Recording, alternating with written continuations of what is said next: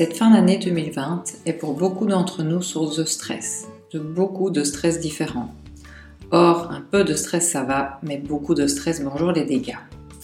Pour atteindre la pleine santé, savoir gérer son stress est aussi important qu'avoir une alimentation saine. Pour améliorer notre gestion du stress, il faut comprendre comment le corps y réagit.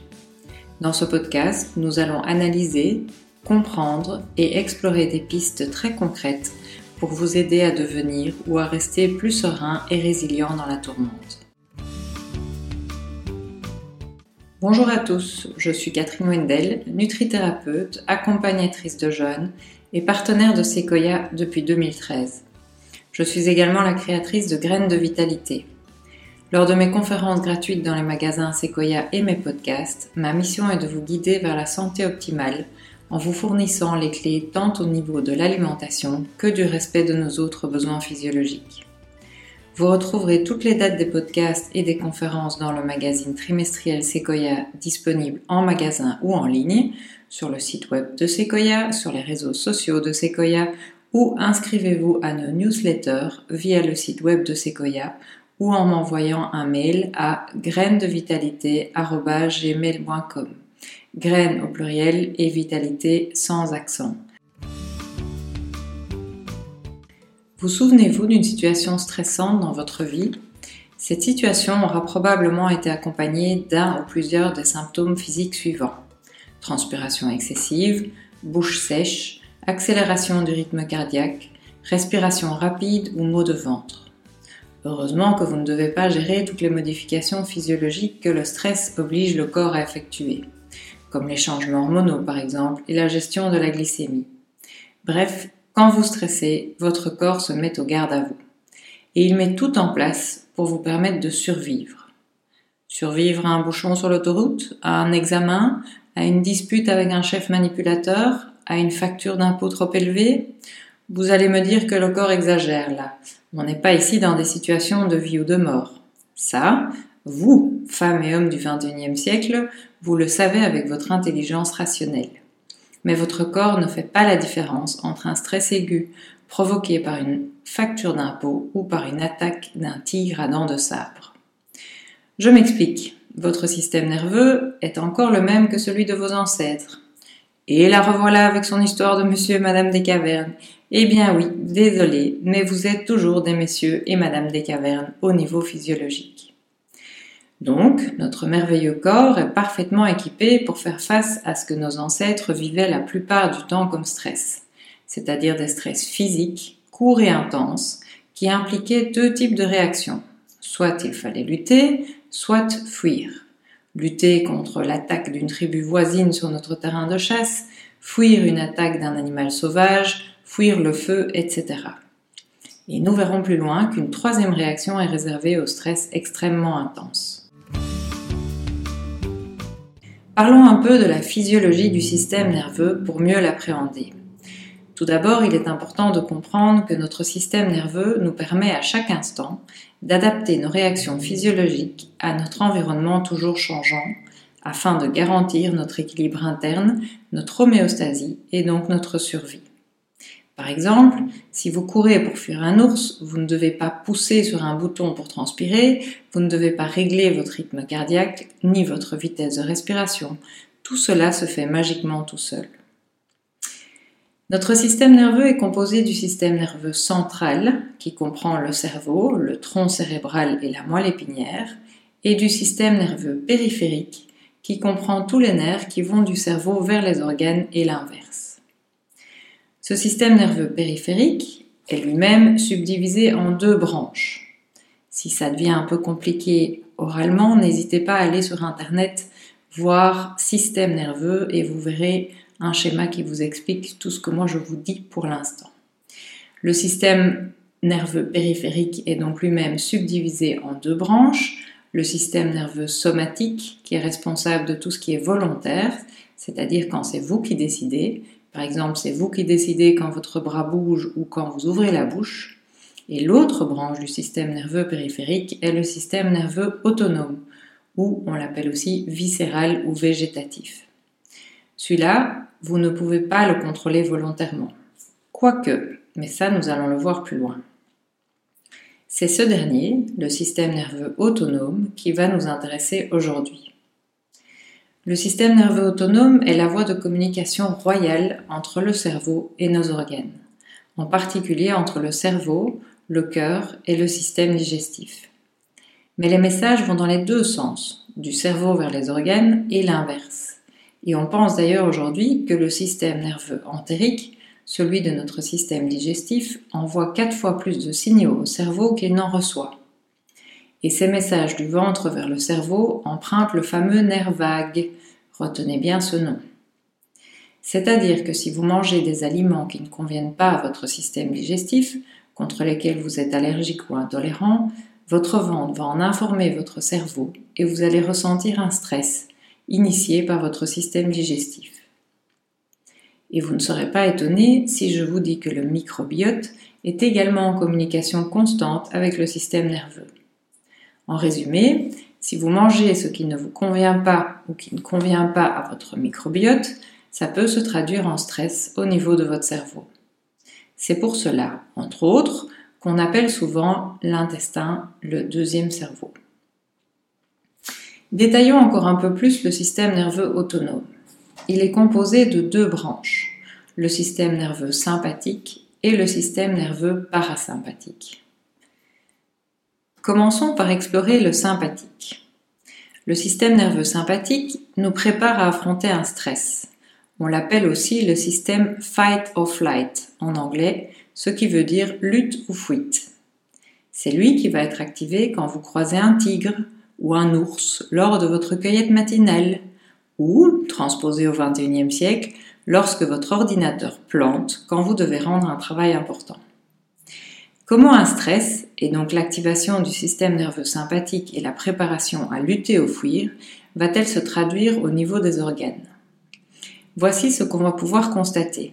Dilatation des bronches, augmentation de la tension artérielle et de la fréquence cardiaque, constriction des vaisseaux sanguins, diminution de la production de salive, diminution de la motricité intestinale et diminution des sécrétions digestives.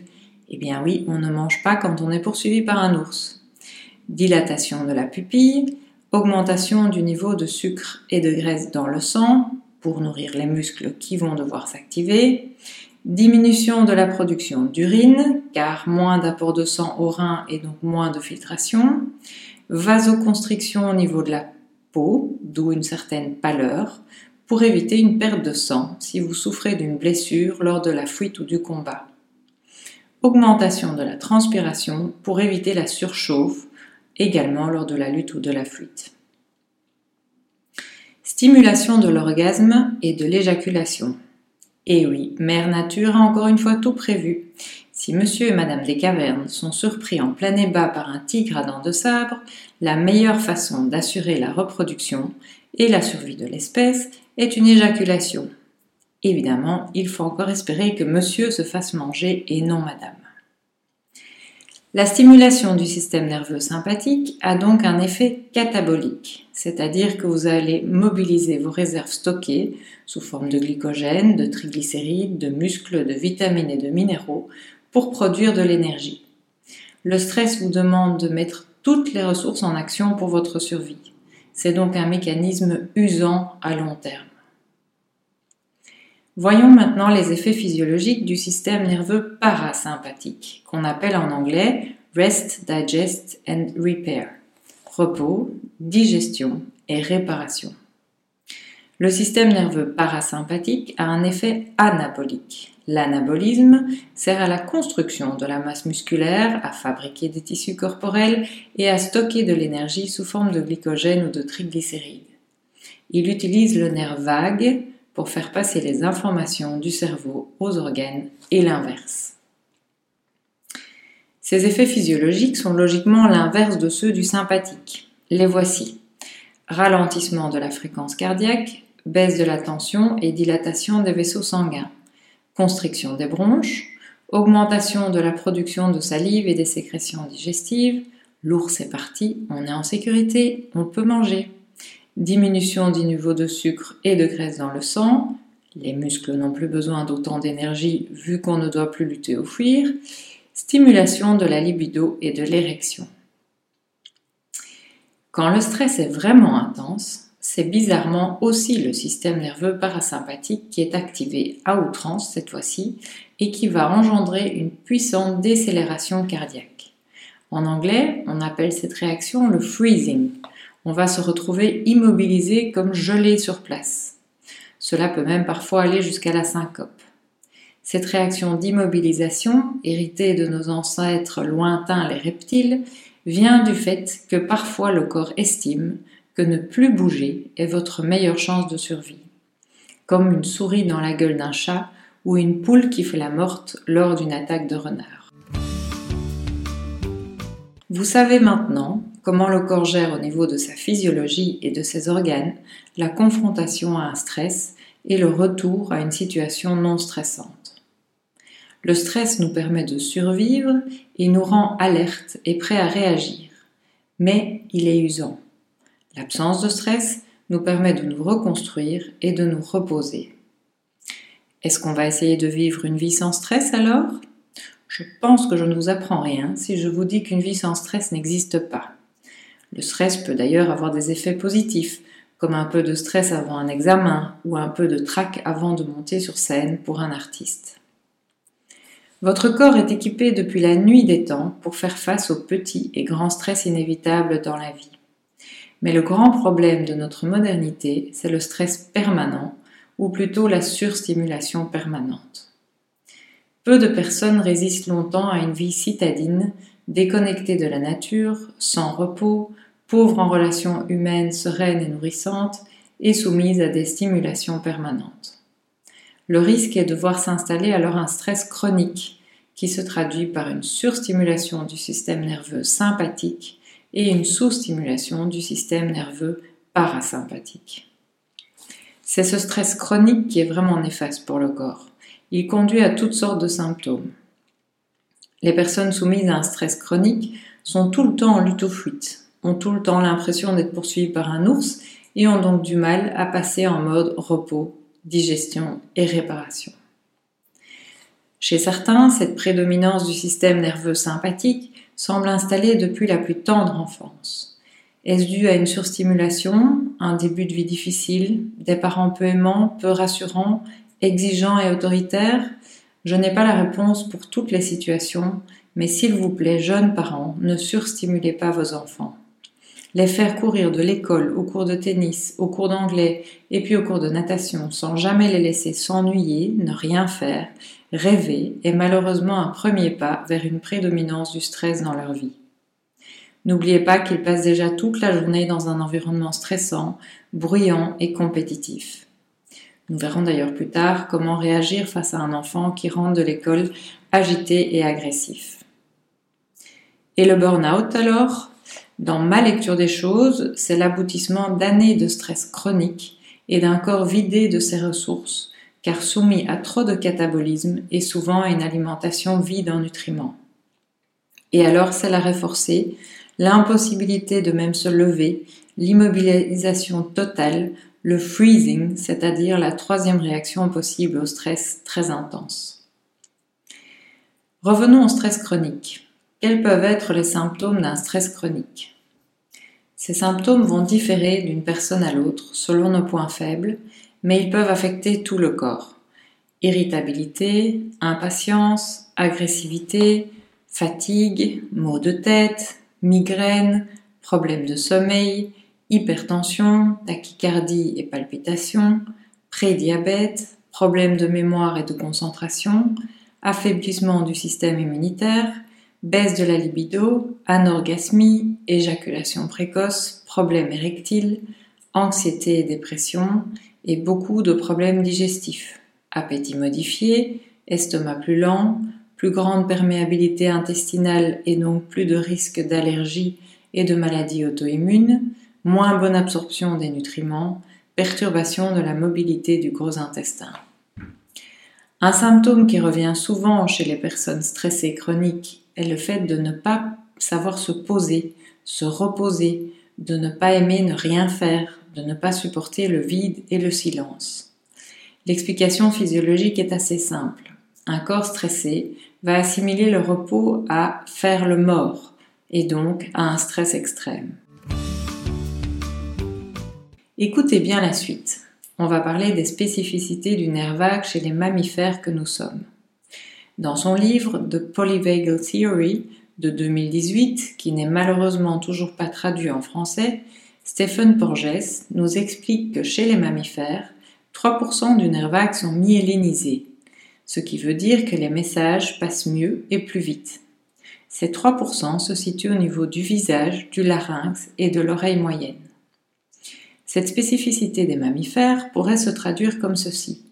Nous portons notre cœur sur notre visage et dans notre voix. Un exemple. Imaginez que vous croisez une amie avec un bébé de 4 mois dans un landau et que vous vous penchez au-dessus du bébé. Le bébé vous regarde et vous allez donc spontanément entrer en communication avec lui. Qu'allez-vous faire? Certainement lui sourire et probablement lui raconter des gentilles choses avec une voix au perché. Le son aigu de votre voix et votre sourire vont rassurer le bébé et lui signifier que vos intentions à son égard sont bonnes. Vous lui avez signifié par votre attitude verbale et non verbale qu'il peut se sentir en sécurité et qu'il n'a aucune raison d'enclencher son système de lutte ou fuite. Plus ce bébé va avoir des parents qui le rassurent et lui offrent un environnement sécurisant affectivement et physiquement, plus il va pouvoir renforcer sa capacité de résilience. Un petit enfant qui a peur de quelque chose va spontanément courir dans les bras d'une personne en qui il a confiance et qui peut le rassurer. Plus tard, un regard de son adulte de référence suffira pour le rassurer, et pour finir, il apprendra à se rassurer lui-même.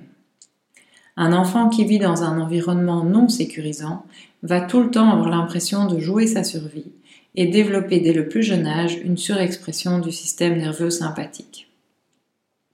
La sécurité physique et affective est le meilleur antidote contre le stress chronique et nous permet de développer notre résilience.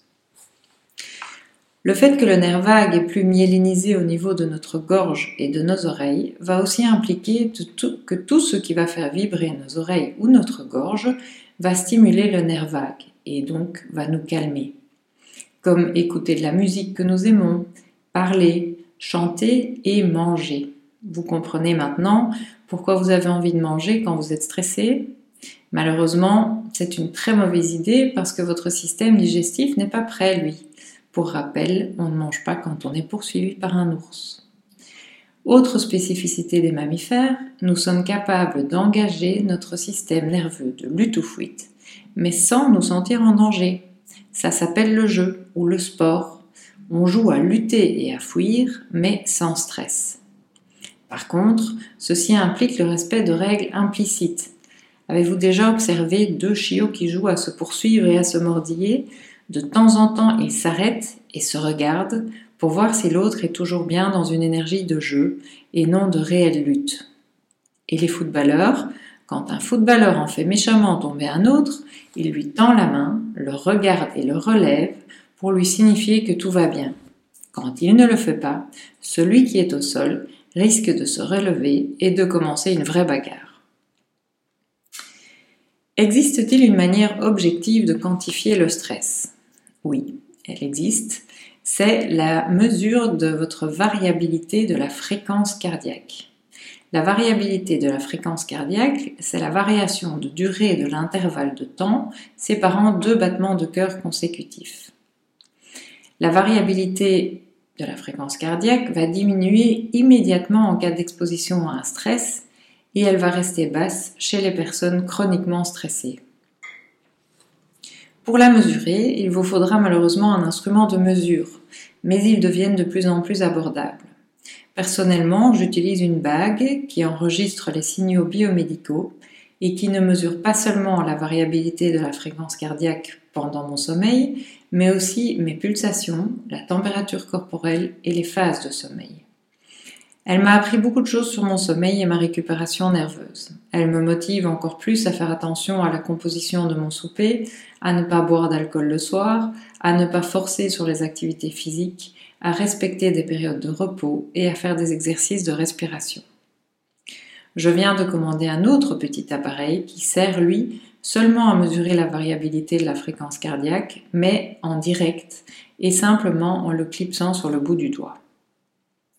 Bon, maintenant que nous avons vu toute la théorie sur le stress, résumons et voyons comment gérer le stress au quotidien. Le stress est inévitable, il n'est pas mauvais en soi, c'est votre réaction au stress qui peut devenir négative si elle persiste. Nous sommes équipés physiologiquement pour gérer des stress courts et intenses qui demandent une réaction physique, mais nous vivons des stress multiples et longs qui ne peuvent pas se résoudre par les réactions de lutte ou fuite. Vous ne pouvez pas fuir votre patron ou vous battre avec lui, idem pour vos enfants. Vous ne pouvez pas fuir un bouchon ni fuir votre divorce. La sécurité est le maître mot quand on parle de gestion du stress. Se sentir en sécurité physique et affective est primordial pour vraiment pouvoir passer en mode repos, réparation et digestion. Plus on se sentira en sécurité et plus on sera résilient et serein. Illustrons la théorie par un petit exemple caricatural d'une journée d'une femme du XXIe siècle. Appelons-la Anne. On va d'abord raconter sa journée sans gestion du stress et puis avec gestion du stress. Et nous terminerons par une liste plus structurée de tout ce qu'on peut mettre en place pour ne pas se laisser submerger par la surstimulation quotidienne. C'est parti pour la journée d'Anne. Il est 6h30. Le réveil sonne et la tire d'un sommeil profond. Elle s'est endormie tard hier soir. Elle a pourtant été au lit assez tôt, mais elle a absolument voulu regarder les dernières nouvelles du nouveau petit virus avant de dormir, lire ses mails, checker les réseaux sociaux, et pour finir, une heure est passée sans qu'elle s'en aperçoive. Quand elle a éteint la lumière et son téléphone, elle a mis du temps avant de s'endormir. Le matin, elle met son réveil le plus tard possible, mais du coup, elle doit sauter hors du lit dès qu'il sonne. Vite s'habiller, vite réveiller les enfants, vite un petit déjeuner debout dans la cuisine, vite dans la voiture, vite déposer les enfants, et zut, un bouchon, l'heure tourne, elle s'énerve, ses mains sont moites, elle est de mauvaise humeur. Au travail, on lui en demande toujours plus, le chef n'est jamais content. Elle a mal de tête, vite un dafalgan et deux trois cafés pour tenir le coup. Il est midi, vite un repas devant le PC pour rattraper le retard dans les dossiers à traiter. Elle a du mal à digérer et se sent fatiguée après le repas. Allez hop, un petit café et un Mars et ça repart. La journée de travail est finie. Elle récupère les enfants surexcités à la garderie.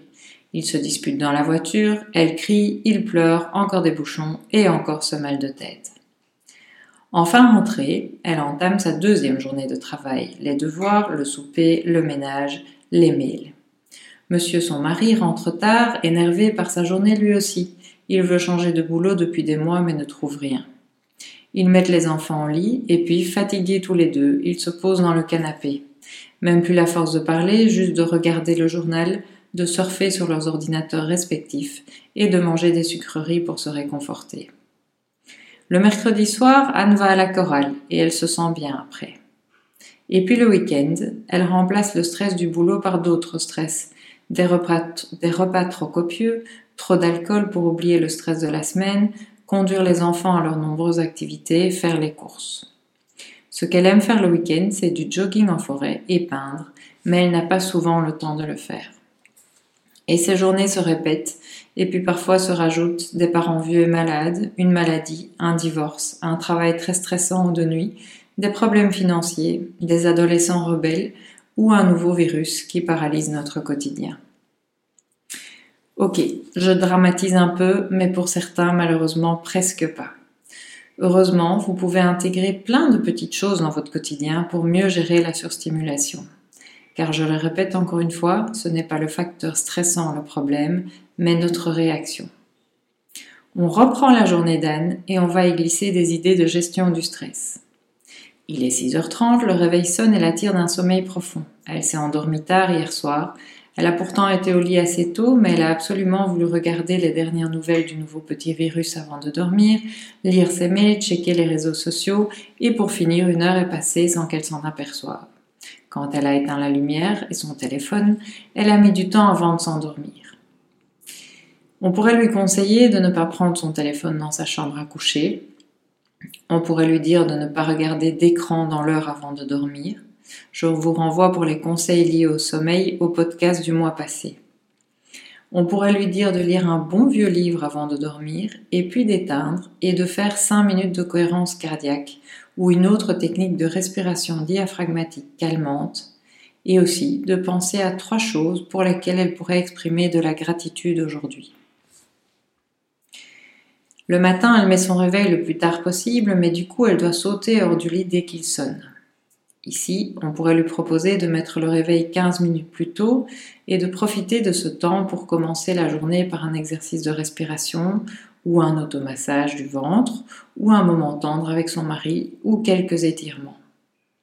Vite s'habiller, vite réveiller les enfants, vite un café et un petit déjeuner debout dans la cuisine. Les enfants ne devraient pas devoir les réveiller le matin, ils devraient avoir assez dormi et se réveiller seuls. Je parle des enfants, hein, pas des ados. Un café, pourquoi pas, mais pas si c'est pour donner de l'énergie parce qu'on est déjà fatigué en se levant. Boire du café quand on est fatigué va juste avoir comme effet d'encore plus épuiser le système nerveux à long terme. Petit déjeuner debout, alors il vaut mieux ne pas déjeuner à la maison et prendre quelque chose avec soi et le manger dans la voiture ou au bureau, mais à son aise et en mâchant. Et si on n'a pas faim, eh bien on ne mange pas et on attend d'avoir faim. Vite dans la voiture, vite déposer les enfants, et zut un bouchon, l'heure tourne, elle s'énerve, ses mains sont moites, elle est de mauvaise humeur. S'énerver ne fera pas disparaître le bouchon. Je lui conseillerais de prévenir le bureau et de profiter de ce moment seul dans la voiture pour téléphoner à une amie, écouter sa musique préférée et chanter très fort, ou chanter des haumes, faire la liste des prochaines courses ou des repas de la semaine, ou crier très fort et taper sur le volant si elle en ressent l'envie. Mais s'énerver en silence, ça, non. Au travail, on lui en demande toujours plus. Le chef n'est jamais content, elle a mal de tête, vite un affalgant et deux, trois cafés pour tenir le coup. Je lui proposerai de prendre du recul, de s'en rendre compte que personne n'est irremplaçable, que le chef est probablement désagréable parce que lui aussi est stressé et a un chef. Elle peut prendre la ferme résolution qu'elle fera de son mieux pour atteindre ses objectifs, mais pas au détriment de sa santé physique et mentale. Je lui proposerai aussi de faire une pause de 5 minutes toutes les heures si son travail le permet. Pas une pause cigarette, mais si les fumeurs ont droit à une pause, alors elle pourrait faire une pause respiration ou quelques exercices de musculation comme des squats, des jumping jacks, etc. Toutes les heures, 5 minutes, se lever, bouger et si possible aller dehors. Pas de café pour tenir le coup, on l'a déjà dit, boire des petites gorgées d'eau régulièrement pour bien s'hydrater et surtout dans les bureaux surchauffés en hiver. Il est midi, vite un repas devant le PC pour rattraper le retard dans les dossiers à traiter.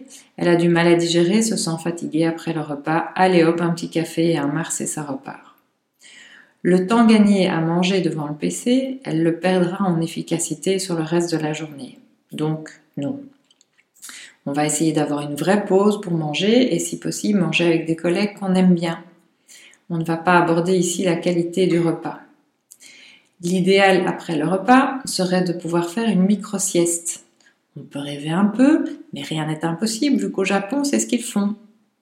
Peut-être qu'elle peut descendre 10 minutes dans sa voiture et fermer les yeux en écoutant une musique relaxante. La journée de travail est finie, elle récupère les enfants surexcités à la garderie, ils se disputent dans la voiture, elle crie, ils pleurent, encore des bouchons et encore ce mal de tête. Si elle a suivi nos conseils, on peut espérer qu'elle n'a plus mal de tête, mais elle a toujours des enfants surexcités. Les pauvres sont eux aussi sous pression depuis le réveil. Oui, il faut aller vite dès le matin, mais plus on va stresser les enfants, plus ils vont se braquer. Donc les enfants sont eux aussi sous pression, ils viennent de passer 8 heures dans un environnement bruyant, souvent mal aéré, assis la plupart du temps. Le repas de midi a probablement été pris dans un réfectoire surchargé, dans lequel on ne s'entend pas tellement il y a du bruit. Heureusement qu'il y a la récré, mais quand même. Ils sont sous tension et leur physiologie est prête à lutter ou fuir, mais pas à encore rester assis sagement dans une voiture. Donc on va profiter des bouchons pour faire descendre la pression chez les enfants. Un concours de celui qui émet le son le plus long, pas le plus fort, l'expiration calme, taper des pieds le plus fort possible, je pense que la voiture pourra supporter ça, mettre une musique entraînante et chanter et danser avec le haut du corps. N'essayez pas de leur faire faire des exercices de respiration calme, ils sont encore beaucoup trop excités pour y arriver. Enfin rentrée, elle entame sa deuxième journée de travail, les devoirs, le souper, le ménage, les mails. Encore un petit mot sur les enfants. Quand ils rentrent à la maison, si l'excitation est toujours présente, alors proposez-leur de courir dans le jardin si vous en avez un, ou faites quelques exercices de cardio avec eux, ou danser, ou taper dans un coussin ou un punching ball, mais laissez-les évacuer le stress avant de leur demander de commencer les devoirs. Vous pouvez par contre leur proposer 5 minutes de cohérence cardiaque juste avant de commencer les devoirs, quand ils, ils se seront bien défoulés. Les corvées de fin de journée sont difficiles à éviter. Un partage équitable au sein du couple est un premier bon plan, et pour le reste, essayez de vous rendre ces moments le plus agréable possible.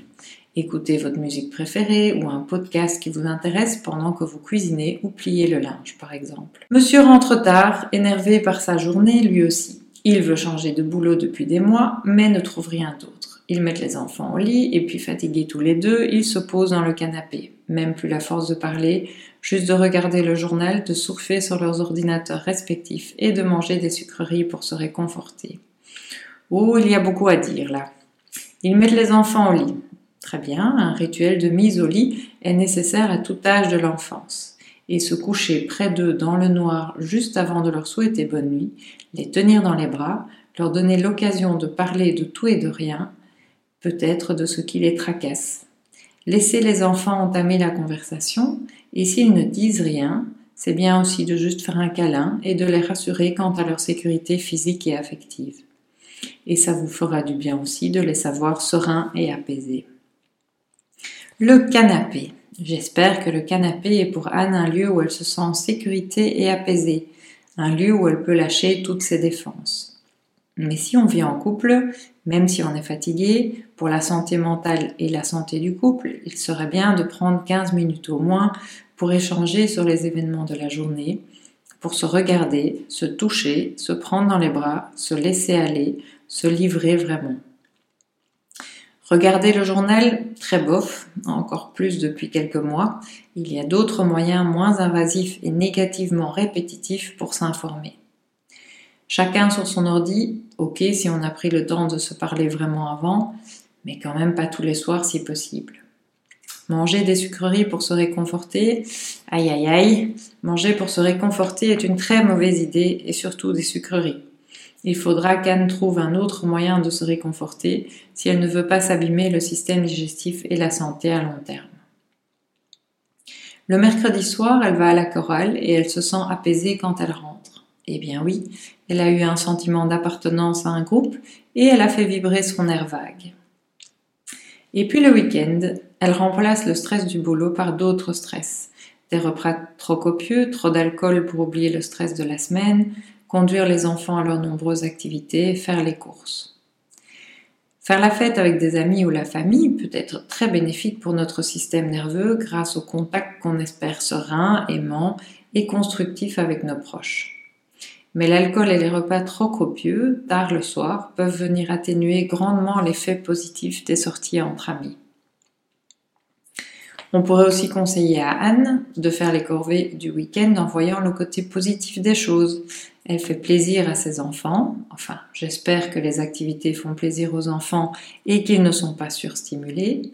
Et si elle les conduit à des activités sportives ou culturelles, c'est qu'ils sont en bonne santé. Et si elle fait des courses, c'est qu'elle a la chance de faire le plein de bonnes choses saines et nutritives pour nourrir sa famille. Ce qu'elle aime faire le week-end, c'est du jogging en forêt et peindre, mais elle n'a pas souvent le temps de le faire.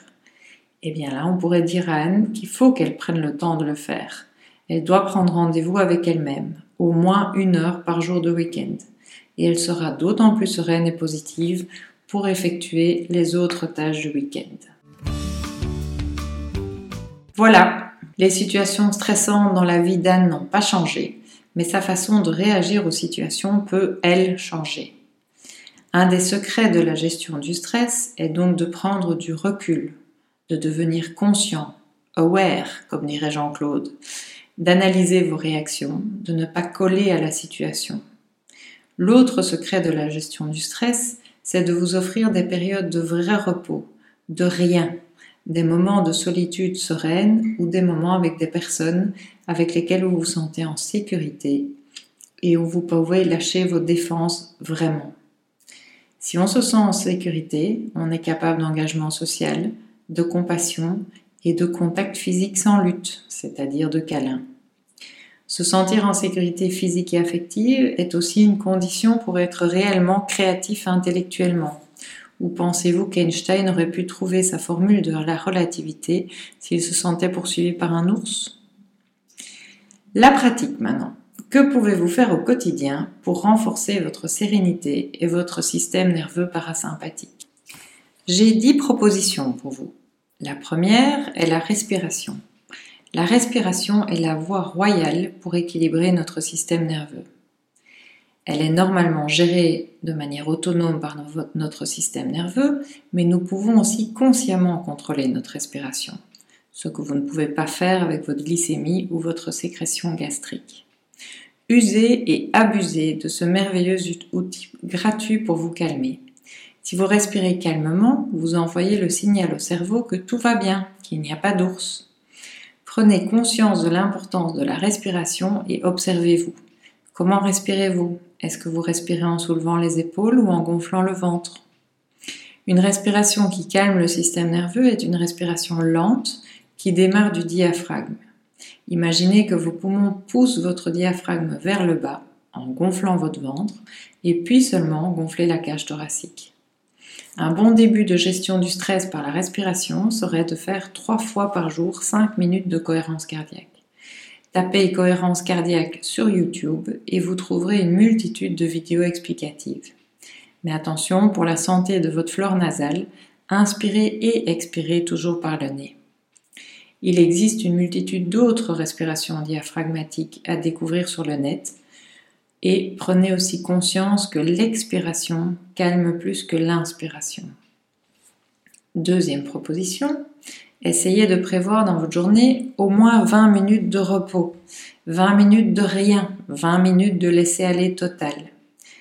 Si vous retrouvez dans le silence total sans rien faire est trop difficile pour votre système nerveux hyperactif, essayez de le tromper en écoutant du yoga nidra ou une musique relaxante pendant que vous vous reposez. Troisième proposition, fredonner et chanter. Le nerf vague est connecté aux cordes vocales et fredonner et chanter le stimule mécaniquement. Vous pouvez fredonner une chanson ou même, encore mieux, répéter le son Om. Avant d'avoir la télé, on chantait le soir dans les familles. C'est peut-être pour ça que le karaoké nous plaît tellement. Quatrième proposition, écoutez votre musique préférée. Si c'est du hard rock, ça fonctionnera, mais il paraît que Mozart est le champion pour stimuler notre nerf vague. Cinquième proposition, parler. Parler procure une aide au nerf vague du fait de sa connexion aux cordes vocales. Avant la télé, on se racontait des histoires le soir devant le feu. Aujourd'hui, on peut téléphoner à un ami qui sait écouter, par exemple. Sixième proposition, pensez à la méditation, la pleine conscience, la prière, le yoga nidra. Créez-vous des bulles de sérénité dans votre quotidien. Septième proposition, ne sous-estimez pas le pouvoir de la gratitude. Une étude montre que la gratitude augmente le sentiment de satisfaction par rapport à notre vie et que cette satisfaction augmente notre gratitude et qu'ainsi se crée un cercle vertueux. Prenez le temps tous les jours, pourquoi pas avant de vous endormir, de penser à trois choses pour lesquelles vous pouvez exprimer de la gratitude aujourd'hui. Et si vous êtes couché dans un lit, dans une maison chauffée, avec le ventre plein, que vous êtes en bonne santé et que vous êtes en sécurité, ça fait déjà cinq raisons de ressentir de la gratitude. Ne l'oubliez pas. Huitième proposition, le toucher, les massages et les câlins sont puissants pour équilibrer notre système nerveux. Connaissez-vous Ama, qui parcourt le monde pour prendre les gens dans ses bras? Devenez vous aussi l'ama des gens que vous aimez. Nous sommes trop frileux d'étreinte en Occident et c'est bien dommage. Donc, dès que le confinement sera derrière nous, prenez vos proches dans les bras pour un long big hug, une longue étreinte sincère de 20 secondes minimum. C'est le temps nécessaire pour provoquer une montée de l'ocytocine, l'hormone de l'attachement et de l'amour, qui a aussi un effet calmant et relaxant. Neuvième proposition, le mouvement et le sport. Le mouvement et le sport miment la lutte et la fuite, et c'est pour cela que le sport fait tellement de bien aux stressés. Donc, dansez, marchez, courez, boxez, exercez votre sport préféré, fouillez ou luttez en vous amusant. Dixième proposition, se nourrir de manière physiologique et nourrir nos bonnes bactéries intestinales est important également, puisqu'elles nous envoient des messages de stress quand elles ne sont pas contentes. Les sucres ajoutés, les additifs, les pesticides sont à bannir et le gluten et les produits laitiers à surveiller car ils incommodent beaucoup de systèmes digestifs. Petit rappel à propos de manger pour se calmer, malheureusement ça marche parce que la déglutition stimule le nerf vague, mais c'est une très mauvaise idée pour votre système digestif et votre santé à long terme. Mais vous savez ce qui pourrait marcher aussi? Sucer votre pouce ou une tutute. Ça calme bien ça et ça ne perturbe pas le système digestif. Quelqu'un pour créer un prototype de tutute pour adultes? Avant de vous quitter, encore un petit mot sur les nutriments indispensables pour le bon fonctionnement du système nerveux. Vous avez besoin de magnésium, de toutes les vitamines B, mais surtout de la vitamine B1, et aussi d'oméga 3. Et pour terminer, deux plantes adaptogènes qui peuvent aider à réguler le système nerveux. L'ashwagandha ou Witania somnifera, qui lutte contre le stress à long terme et qui améliore le sommeil et l'anxiété. Et la rhodiole ou Rhodiola rosea, qui elle va aider contre le stress aigu et les symptômes dépressifs.